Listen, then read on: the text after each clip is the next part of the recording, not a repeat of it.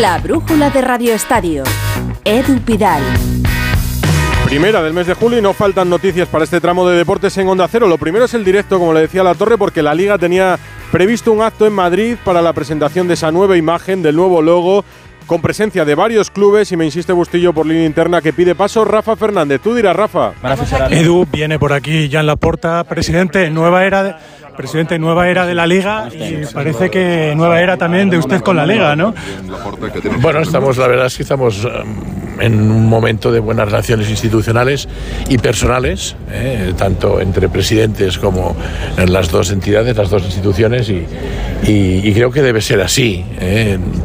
Mm, Las entidades, las personas pasamos por distintas etapas en nuestra vida y afortunadamente ahora estamos en una buena con, con la Liga y el Barça pues tiene que estar en una línea de concordia institucional y entendimiento con la Liga y con su presidente y ya te digo, tenemos una, hemos retomado la relación personal. ¿Cuándo va a haber la decisión definitiva? ¿Cuándo esperan la decisión definitiva del tema de UEFA? Bueno, ahora son 10 días, si no tengo mal entendido, que, creo que se confirmará la, la recomendación de los investigadores de UEFA que han estado pues eh, tiempo estudiando el caso y han visto que, que, bueno, como no existe corrupción deportiva y, y que además eh, no puede eh, condenarse a un club antes de que sea juzgado eh, por cualquier situación. Y esto pues entiendo que será así, es una buena noticia porque podremos participar en la UEFA. Y, y, bueno, si queremos seguir siendo hegemónicos en, en la liga eh, y competir para ganar la liga el año que viene también, eh, también podremos aspirar a eso, a competir para ganar la Champions, estoy seguro.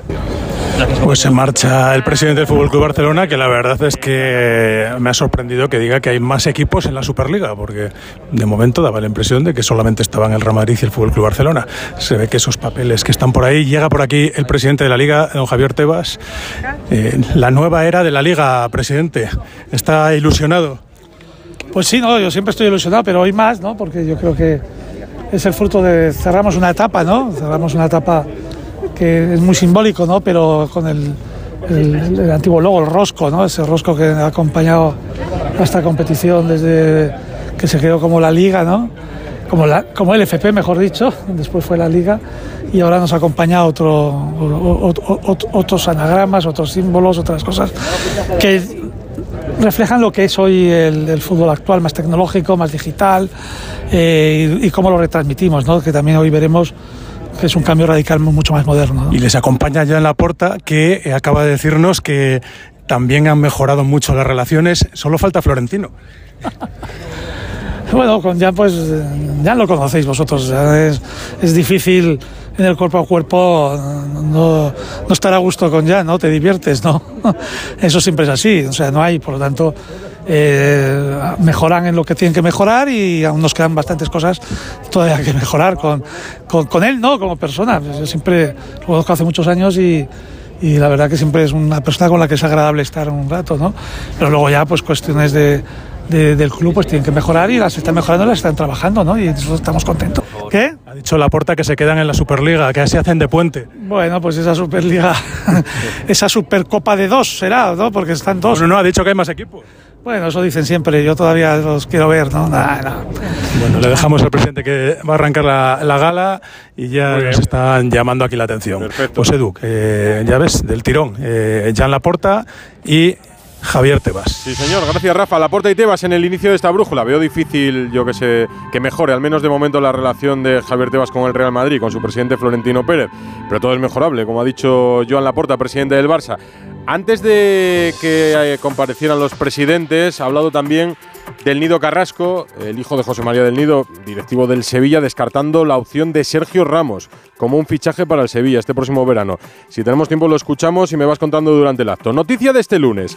El juzgado de instrucción número 48 de Madrid ha decidido archivar la denuncia presentada por Alex Baena por esa supuesta agresión comentadísima en el parking del Santiago Bernabéu, un supuesto puñetazo de Fede Valverde tras una provocación previa durante el partido. Y a mí este caso me ha planteado muchas dudas, sobre todo porque yo había visto la nota del juzgado, pero no el auto. Si hay archivo, realmente es que Fede Valverde nunca admitió haber dado un puñetazo a Baena, porque esa confesión ya sería prueba suficiente. Seguro que resuelvo más dudas con el, el director de U Sport, Antonio Aguiar. Hola Antonio, muy buenas. Hola, buenas tardes, Edu. Lo que entiendo es que, para empezar, Fede Valverde nunca admitió haber dado un puñetazo a Les Baena.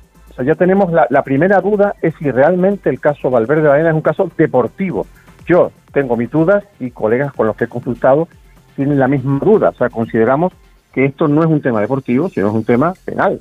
El juez de lo penal que tiene la denuncia de Baena contra Valverde, después de examinar los elementos que tiene sobre el caso, ha declarado hoy que, que no, que no está suficientemente acreditado los mismos hechos en un caso se consideran probados el juez de instrucción, eh, perdón, el instructor de la federación, mientras que el juez de lo penal entiende que no han quedado acreditados. Si unimos las dos cuestiones, que para mí es muy dudoso que sea un tema deportivo, y en segundo lugar, que el juez de lo penal dice que no está acreditado, yo lo que haría si fuese comité de competición que ahora tengo que resolver sobre el caso sería como mínimo suspender, o sea, no elevar a sanción la propuesta del instructor. Y como tú bien dices, tenemos que deducir que no hay confesión de Valverde, porque si hubiese mm. confesión estaría el tema resuelto. Y si el juez dice del penal que no, hay, no está acreditado, es que no ha habido ni siquiera confesión de Valverde, aunque en los medios se dijo en su día que él lo había reconocido y que había habido una provocación de Baena y tal. Bueno, lo cierto es que el juez de lo penal dice eso. Como mínimo suspendería el procedimiento disciplinario, suspendería como mínimo a ver qué resulta en el ámbito penal. Y lo dejaría en suspenso hasta que en el ámbito penal haya, un archivo definitivo o no de la causa. Ese es un poco el no, no, tendría mucho sentido que el comité de competición eleve a sanción la propuesta del juez instructor, cinco partidos de sanción a Fede Valverde, si la justicia ordinaria, el juzgado de instrucción número 48 de Madrid, archiva la denuncia por falta de pruebas en la versión del futbolista del Villarreal. Es un caso complicado. Opino como, tú, porque son los mismos hechos, los mm. mismos hechos. Otra cosa que el instructor de la federación tenga otros hechos encima de la mesa que yo desconozca, yo mm. ahí no me meto. Pero si los hechos son puñetazo sí, puñetazo no, esos hechos, el juez de lo penal yo entiendo que eso vincula al juez deportivo. Mm. Y estoy contigo que debería dejar como mínimo dejarlo en suspenso el comité, es lo que yo opino. Bueno, eso, eh, los doctores tienen la iglesia. Me queda claro. Antonio Aguiar, director de ellos, por muchas gracias. Muchas gracias, Edu. Imagino que será lo mismo que piense el Real Madrid, que ya de por sí estaba en desacuerdo con esa propuesta del juez instructor de una sanción de cinco partidos que elevó al comité de competición, que ahora tiene que decidir. Alberto Pereiro, desde el lado del futbolista del club del Real Madrid, ¿qué se dice a todo esto? Muy buenas. ¿Qué tal, Edu? ¿Cómo estás? Muy buenas. Bueno, pues ahora mismo se mira con asombro eh, que eh, Baena, porque el Madrid no había accedido a la declaración del futbolista del Villarreal, pero mm. eh, viendo la incongruencia, las cosas que no coinciden, los testigos que cita y no aparecen, pues evidentemente le pone mucho más fácil al Madrid el camino que comentabas con Antonio ahora. El hecho de poder anular esa sanción de cinco partidos a Fede Valverde, que ahora evidentemente sí que se van a recurrir. Cosa que al principio, por mucho que no estuvieran de acuerdo, mm. no se planteaba. Ya te digo que por lo que sabemos, declaró Valverde, declaró Baena y ha declarado Álvaro de Azola. Así que así como eh, dos eh, miembros de seguridad del Real Madrid que estaban eh, presentes cuando pasó, ya te digo, preguntabas antes si Valverde admite puñetazo, admite rifi rafe. Claro. Eso es lo que, hizo en la declaración y a partir de ahí pues empiezan tantas dicotomías en esta película, pero sí, el Madrid evidentemente va a revisar todo esto y va a pedir la anulación de los cinco partidos, esa propuesta del juez de instrucción de la semana pasada, así que pinta bastante mejor la cosa para Fede Valverde y por la tarde Sería una buena noticia para Ancelotti también poder contar con el uruguayo a principio de temporada si no hay sanción para Fede Valverde en el inicio de la competición liguera, que por cierto, ¿cuándo empieza el Madrid de pretemporada? Dentro de poco, ¿no? 8 y 9 de este mes reconocimientos médicos. El día 10 aparecen por Valdebebas Tony Cross, Jude Bellingham, que no ha estado con la selección, está completamente recuperado eh, de esas molestias en la rodilla. Por cierto, ha reconocido hoy algo que debería pensar Mbappé algún día en su vida, que el cambio y el giro que le ha dado su vida alrededor desde que firmó por el Madrid hace 15 días es una auténtica locura y que hay que saber acostumbrarse a eso. Estará Zola si no sale, estará Lucas Vázquez, estará Gallejo, Vallejo si no se marcha, estará Fede Valverde, que no fue con Uruguay, Mendy, que se cayó de la convocatoria con su selección y que estuvo cuidando, eh, tratándose en eh, Qatar de unos problemas en la tibia, Brahim y Dani Ceballos. Para el día 20, cuando se marche el Madrid a Estados Unidos, ya volverán Vini, Rodrigo y Militao, los tres brasileños, Nacho, Carvajal y José Lu, los tres españoles, Rudiger, Courtois, que sí que va a poder cumplir esos 15 días eh, de felizmente casados y aparece el día 20 por el aeropuerto para unirse a la expedición. Álava, Luca, Modric, Camavinga y Chouameni. Recordemos que los partidos del Madrid 23, 26, 29 y 2, en este orden Milan, Manchester United, Barça, la entrada más barata 400 dólares y el último el eh, partido frente a la Juventus. Ese logo que se parece tanto al que ha presentado la liga en el día de hoy. Se parece, es verdad que se parece. La Juve, el nuevo logo de la Juve y el nuevo logo de la liga. Me vas contando esta semana. Gracias, Alberto. Un abrazo. Durante esta semana vamos a ir contando la vuelta al trabajo de la mayoría de los equipos. Decía eh, Pereiro que después de los reconocimientos médicos el equipo trabajaría ya el lunes 10. El día 10 yo creo que ya estarán casi todos de pretemporada. El Celta, por ejemplo, ha aprovechado este lunes para presentar oficialmente a Rafa Benítez como nuevo entrenador. Muchas de las cosas que ellos me decían era aquello que yo estaba buscando, un proyecto, poder trabajar, poder aportar algo, pero con la idea de que vas a ser escuchado. Eh, La idea no es en tres años a ver qué pasa, no, la idea es competir desde el primer momento, que el club, que el equipo sea algo mejor y que el club crezca un poquito más. Hay un buen grupo para hacer eso, para trabajar en conjunto y para, para crecer juntos. Benítez que aspira a liderar un proyecto de futuro en el Celta, un proyecto para crecer. Y realmente en lo deportivo es una buena oportunidad porque las últimas temporadas han coqueteado con el descenso y es mejorable. El Celta que está en plenos cambios en el club con la llegada de la hija de Carlos Mourinho a la dirección general y la salida de un histórico ya diría como Antonio Chávez. Precisamente con el Celta ha negociado el Atlético de Madrid el fichaje de Javi Galán y la salida de Manu Sánchez. Hugo Condesola.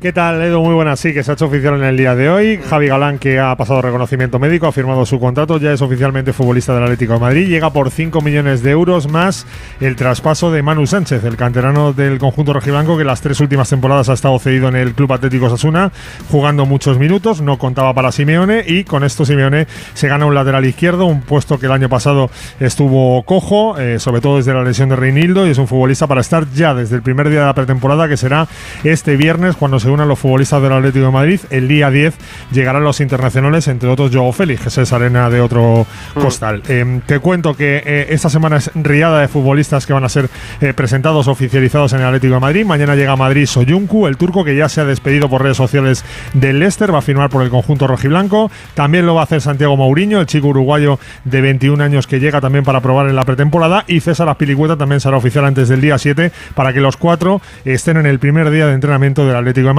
Y te cuento, eh, no sabemos muy bien en qué fecha va a estar Rodrigo Riquelme, porque ahora mismo está eh, con la selección sub-21, pero es protagonista en el día de hoy porque el Manchester City lo quiere. Es un pedazo de futbolista, Simeone lo quería ver en la pretemporada, pero el City ya ha hecho una primera oferta de 15 millones de euros. La eh, cláusula de rescisión de Rodrigo Riquelme está en 65, el Atlético de Madrid no acepta esa oferta de 15 millones, pero vamos a ver qué pasa, porque cuando el City quiere un chico joven, acaba subiendo la apuesta y vamos a ver si al final el Atlético de Madrid traspasa a esa gran perla que tiene. Pues así está el Atleti, ya veremos y ya me contarás. Gracias, Hugo. Un abrazo, chao. Hablamos de lo que ha dicho José María del Nido Carrasco, vicepresidente del Sevilla, en ese acto de la Liga. Pregunta de Rafa Fernández sobre la posibilidad de que el Sevilla firme este verano a Sergio Ramos. Sergio Ramos, ¿existe alguna opción de que Sergio Ramos pueda jugar en el Sevilla? No, no, nosotros a día de hoy Sergio Ramos no es ninguna opción para el Sevilla Fútbol Club. Pues más claro, el agua. No es una opción, Sergio Ramos. Que tiene más futuro y tiene más puertas abiertas seguramente fuera de nuestra liga. No todo es fútbol este lunes. Está en marcha el torneo de Wimbledon, Gran Slam de mes de julio, cada verano, sobre la hierba. Primeros partidos con españoles en juego, pendientes del debut de Carlos Alcaraz. ¿Y cómo nos va Rafa Plaza? Muy buenas. ¿Qué tal, Edu? Pues la verdad que hay bastante actividad. Mira, de hecho está jugando ahora Bautista, que está ganando 6-2, 6-6 a Safiulín. Está jugando Zapata, 7-6, 4-3 ante Echeverry. Y lo que tú decías, hemos tenido una jornada muy larga con las victorias de Jaume Munar, con las victorias de Buxa, de Sara Sorribes. Eh, bueno, muchos españoles. En Wimbledon, muchos ganando lo importante, o al menos donde hay muchos focos. Mañana, Carlos Alcaraz va a jugar a las 2 hora española ante Jeremy Chardí buscando llegar lo más lejos posible y buscarlo plantarle cara a Novak Djokovic. Novak Djokovic que ha debutado hoy abriendo la central como le pertenece al ganador, al vigente campeón y lo ha hecho ganando en tres sets a Kachin. Ha tenido una imagen llamativa que luego comentarás con Aitor en Radio Estadio Noche, pero cómo secaban la pista central de Wimbledon, la hierba, con unos... Yo hay, una, hay unas cosas que no entiendo. Tienen techo, han tardado en cerrar. Luego ha, ha llovido, han tardado una hora en volver una- a jugar porque se había mojado la hierba. Son Pero intentaban secar con una máquina como la que te utiliza Bustillo para quitar las hojas secador. del jardín de su casa. Algo Sí, parecido. casi que te puedes peinar con lo que le han secado. Sí, Luego no, lo subimos a tremendo. redes sociales porque es gracioso. Tremendo, tremendo, tremendo. Gracias, Rafa. Un abrazo, Edu, chao. La selección española de baloncesto sub-19 se proclamó ayer campeona del mundo. Repite título en la categoría 24 años después. Y ojo que en 1999 lo ganó la generación de Pau Gasol, José Manuel Calderón, Felipe Reyes o Raúl López. Ojo ese dato, ¿eh? El triunfo de ayer merece celebrarlo. Albert Arranz.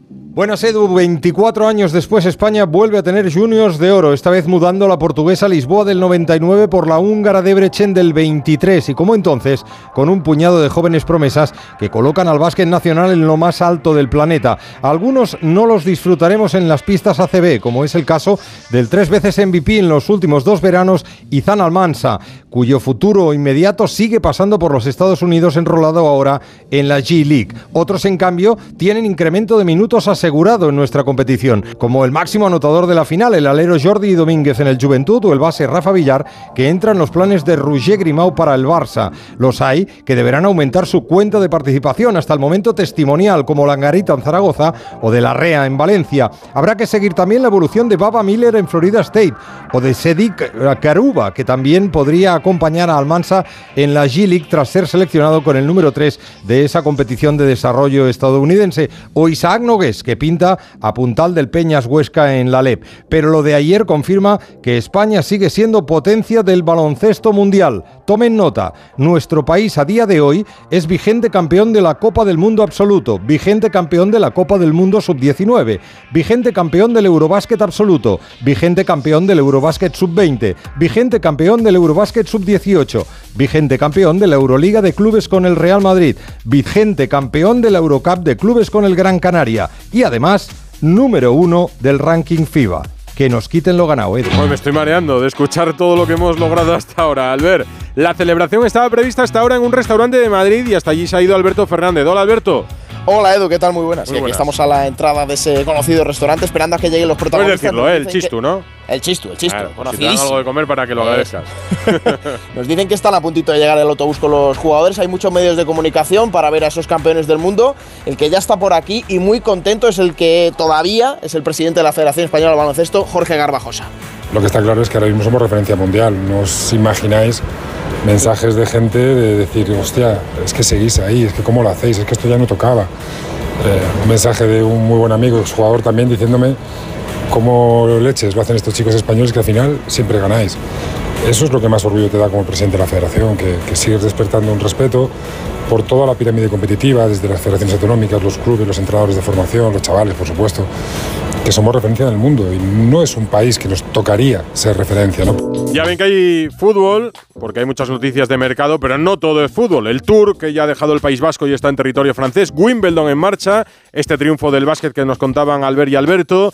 Hay mucho más que fútbol en este mes de julio. Félix José Casillas. Hola Edu. Personalmente venimos de un fin de semana de esos que me gustan, de los que aportan una página más a ese libro tan manido cuando se habla de la cultura deportiva de un país, porque no abre tertulias de bar, pero hay gente que se pregunta o se interesa por un murciano que no es Alcaraz, es Izan Almansa, o porque hay alguno que ya ha tomado partido por un esloveno o por un danés sentado en el sofá de casa mientras los treinta y tantos grados caen en la calle y él ve tranquilamente el Tour de Francia, o le ha echado un ojo a ese deporte tan refrescante, menos para el que lo juega, eso sí, que se llama waterpolo y en el que España acaba de ganar la Copa del Mundo. Así que dame muchos fines de semana como este y más si estamos ganando cosas. Pues vamos a intentarlo. A ver si triunfamos todos los fines de semana del mes de julio. Menos 10.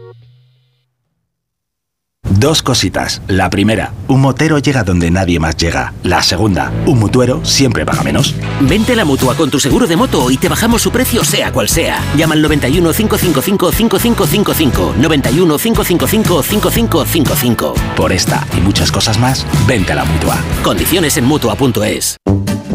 Ya puedes reservar todo lo que necesitas para la próxima vuelta al cole de la manera más sencilla. O más fácil aún, con la línea de crédito Vuelta al Cole para financiar todo lo que necesitas. Línea de crédito solo para clientes con tarjeta El Corte Inglés. Financiación ofrecida por Financiera El Corte Inglés y sujeta a su aprobación. Hasta el 30 de septiembre. Consulta condiciones en elcorteinglés.es. El lunes 10 de julio, Pedro Sánchez, Alberto Núñez Feijó. El único cara a cara de estas elecciones, solo en A3 Media, el grupo audiovisual líder. Brutus, si intentan llevarse el coche, ¿qué haces? Que ya no hace falta, mamá, que ahora hay cosas más modernas. Ahora el guardián es Movistar Prosegur Alarmas. Una alarma que cuida tu casa y que ahora incluye un servicio que protege tu coche. Contrata la alarma en la que cada vez confían más familias por solo 34,90 euros al mes durante todo el año con tres meses gratis de Movistar Car Protect. Llama al 900-222-225. La brújula de Radio Estadio. Edu Pidal. El Barça está pendiente de Guller y ha vuelto a hablar Joan Laporta en una entrevista antes de este acto de la Liga. Gerard Sanz, Barcelona, muy buenas. ¿Qué tal Edu? Muy buenas. Pues estos últimos días está siendo bastante habitual ¿eh? escuchar al presidente azulgrana, sea en una peña como ayer en Daimiel o en una entrevista como la que ha publicado hoy La Vanguardia, donde el presidente ha tocado todos los palos de la actualidad que rodea al club. En clave de mercado, el presidente reconocía que no va a poder satisfacer al técnico Xavi Hernández trayendo a un jugador de primera línea para el mediocentro. A él le gustaría reforzar el centro del campo, es cierto, pero también sabe de que hay eh, opciones que son hoy por hoy inviables y que creo que nos equivocaríamos porque además cortaríamos la trayectoria de grandes jugadores que tenemos en la cantera en esa posición. En este sentido, confirmaba el presidente que en el club gustaba mucho la opción de Oriol Romeo y que se está trabajando en ella. Y en el capítulo de salidas, la directiva espera poder confirmar más pronto que tarde la de Clement Lenglet, con el objetivo de sacar ni que sea un mínimo traspaso con el Tottenham. Fuera de la carpeta Mercado, reiteraba la porta que a pesar de ser un activo importante en el club, la renovación del técnico Xavi Hernández llegará después de que se complete la ventana de fichajes, que el técnico es consciente de la situación y confirmaba también el cambio de realidad para Ansu Fati. Si hace unas semanas se le veía como una buena fuente para recibir ingresos. Ahora el presidente asegura rotundo que el delantero se queda y que eso sí tendrá que seguir convenciendo a Xavi de que puede volver al nivel de antes de la lesión. También ha hablado sobre Messi, anunciando que a pesar de que el argentino no ha vuelto, el club aún tendrá que seguir asumiendo unos pagos en diferido que aún se le deben hasta 2025, una herencia, decía el presidente de la anterior directiva. Y sobre el Spy Barça, aseguraba la porta que las obras del nuevo Spotify Camp Nou costarán menos dinero del previsto y que está contemplado la construcción de un nuevo Palau Blaugrana. Un Laporta que está muy pendiente de Arda Güler. Desde Turquía aseguran que el jugador de Fenerbahce no quiere dilatar la decisión sobre su futuro y podría confirmarla en breves. En el club son optimistas después de que Deco dejara palabrado un acuerdo con el mismo jugador, pero como sabemos, hasta que no esté plasmado en papel y cerrado, no se cantará victoria, especialmente teniendo a un competidor que siempre tienta como es el Real Madrid. Ya para acabar, el club ha anunciado hoy que se ha completado ya la segunda fase del acondicionamiento del estadio de Montjuic, donde recordamos el equipo jugará hasta noviembre de 2024 mientras se construye el nuevo Spotify Camp Nou. Penúltima fase donde se ha cambiado el sistema de riego y drenaje y algunos de los espacios como el palco y la sala Hospitality. La tercera fase donde se cambiarán asientos, banquillos y porterías y se plantará el césped definitivo empezará el 24 de julio y acabará justo para el inicio de la temporada que no les cojan con la obra en marcha. Villarreal, movimientos de mercado este lunes, fichajes y salidas. Omid Sokut, muy buenas. ¿Qué tal, Edu? Muy buenas tardes. Efectivamente, la salida de Pau Torres, que se va a hacer realidad cuando estampe su firma, todavía no se ha confirmado, pero en las próximas horas debería eh, bueno, pues regresar a España porque estaba fuera de España estos últimos días para pasar vacaciones y en cualquier momento se podría oficializar su salida a la Aston por 40 eh, millones aproximadamente de euros que pagaría el conjunto de la Premier League para hacerse con sus servicios a las órdenes de Unai Emery, quien ya dirigiera a este futbolista en su etapa en el Villarreal. La llegada de Ilias Akomach, eh, futbolista de la cantera del Barcelona, que ha firmado por el conjunto amarillo en el día de hoy, en principio con ficha B, pero que va a hacer la pretemporada cuando acabe su participación en el Europeo Sub-19 a las órdenes de Quique Setién en el primer equipo. Se va a unir al stage de pretemporada que va a hacer el Villarreal en tierras suizas y veremos si convence o no al técnico santanderino de cara a entrar en el primer equipo para la Liga 2023-2024. De lo contrario, jugará en el filial, pero con, eh, con proyección de mm. futuro, con proyección de, de, poder jugar en mm. el primer equipo, ya que ha firmado por cuatro temporadas, así que eh, pues se espera mucho de este futbolista de cara a, las próximas temporadas. y pendientes también de Samu Chukwueze, que interesa muchísimo al Milán y que podría ser también otra baja en el conjunto amarillo. Eso en el Villarreal. En el Sevilla, ¿qué noticias nos ha dejado el lunes, José Manuel Jiménez? Hola Edu, pues eh, sí, mañana regresa el Betis al trabajo con los eh, primeros reconocimientos médicos eh, que se van a alargar hasta la mañana del miércoles. Ese día por la tarde está previsto el vuelo de la plantilla a Alemania, donde va a realizar su primer stage de pretemporada. Estarán hasta el día 15 en Wolfsburgo, después segunda concentración en Inglaterra. Ahí ya se van a incorporar los internacionales, entre ellos Rodri y Miranda, que aún siguen con la sub-21. Y en la primera semana de agosto gira por Estados Unidos y México con eh, derby incluido. Pellegrini se va a llevar el miércoles a siete jugadores del filial a tierras alemanas eh, y la idea es contar ya con Ayoce. Se espera que después de acabar el contrato con el Leicester, en breve se anuncie su fichaje, el fichaje del Canario por el Betis eh, hasta 2027. Bellerín y Mar Roca deberían ser los siguientes, eh, mientras se sigue a la espera de la salida de William Carballo. En Valencia exigen a Meriton la creación de un consejero independiente. Eduardo Esteve. Hola Edu, buenas tardes. El Olympique de Marsella de Marcelino García Toral quiere al futbolista portugués del conjunto de Mestalla, Thierry Rendal. Estaría dispuesto a hacer una oferta de 5 millones de euros. Al Valencia todavía le queda por amortizar 4 millones de euros, es decir, el conjunto de Mestalla ganaría un millón, pero eso sí, al Valencia le costó en su día 12 millones. Por otra parte, hoy el colectivo Libertad Valencia, principal colectivo en contra y oposición de Peter Lim, ha exigido a Meriton a través de un requerimiento en el club que cree la figura de ese consejero independiente tal y como se recoge en la nueva ley del deporte. Exige a Meriton la creación de ese consejero independiente que recordemos no debería tener ninguna vinculación con el máximo accionista y que además sería elegido de forma democrática por los socios. Más noticias, más fútbol. Pablo de la Fuente. Buenas tardes, Edu. Según nos ha contado Manu Terradillos, el PSG ha acelerado por el fichaje de Gabri Veiga. Recordemos que su cláusula es de 40 millones y que Luis Campos, director deportivo del PSG, también trabaja en el club vigués. En el Rayo, Mario Hernández se ha dicho adiós a la franja y el Cádiz ha ejecutado la opción de compra de Escalante firmándole hasta 2026. Además, se ha oficializado la marcha de Brozovic a Al Nasser y el traspaso de Tonali al Newcastle, mientras que Steven Gerrard es nuevo entrenador de Al Ettifaq. Gracias, Pablo. Voy al ciclismo, tercera etapa, salida en Amorebieta, al final ya en suelo francés, final al sprint y sin cambios en la general. Álvaro Herrero.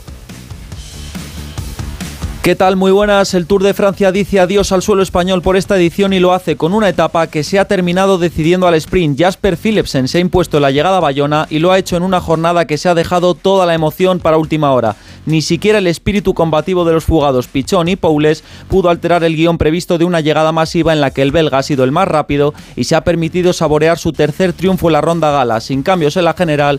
Mañana cuarta etapa, 182 kilómetros que conectarán Dax con Nogaro y entre los que no habrá ningún puerto puntuable. Siguiendo la carrera, lo vemos cada día en Eurosport, Juan Clavijo, entre que ya se ha ido del País Vasco la carrera y que a los españoles, ¿qué nos queda en realidad para la próxima semana? ¿Qué opciones tenemos, Clavijo? Porque nos ha dado un poco el bajón. ¿Qué tal, Edu? Pues eh, confiar en lo que puedan hacer tanto Carlos Rodríguez como Miquel Landa los próximos días en Pirineos, eh, tanto miércoles como jueves, y luego también soñar con una victoria de etapa, sea con Pello, sea con estos dos que acabo de mencionar. Nos queda todavía bazas, así que confiar en una victoria de etapa y ver si podemos meternos en el podio, bien con Carlos o bien con, con Miquel. Pues confiaremos. Esta noche te escucho y los lunes los despide Granada. El brujulazo. ¿Qué es eso? Con Raúl Granado. ¡Ole tú! ¡Ole tú! Por primera vez en la historia, las tenistas que participen en esta edición de Wimbledon podrán usar ropa interior de un color diferente al blanco. Y esto, que puede parecer algo menor, en realidad no lo es. Porque son muchas las tenistas que han tenido que añadir un nivel más de estrés al ya implícito de estar jugando uno de los torneos más importantes del mundo. ¿Por qué? Pues porque a muchas de ellas les ha coincidido estar en Wimbledon y tener la regla. Y el miedo a manchar su ropa era un condicionante para su estrés. La organización se ha mantenido inamovible hasta ahora, que por fin han aceptado evolucionar. La norma de la tradicional ropa blanca de Wimbledon se basa en la idea de que todos los tenistas sean iguales y si alguno destaca, que sea solo por su juego y nada más. Pero esta cuestión solo responde a un avance necesario que ha costado mucho realizar, como todo lo que se gana, como todo lo que un día te querrán quitar si no lo defiendes.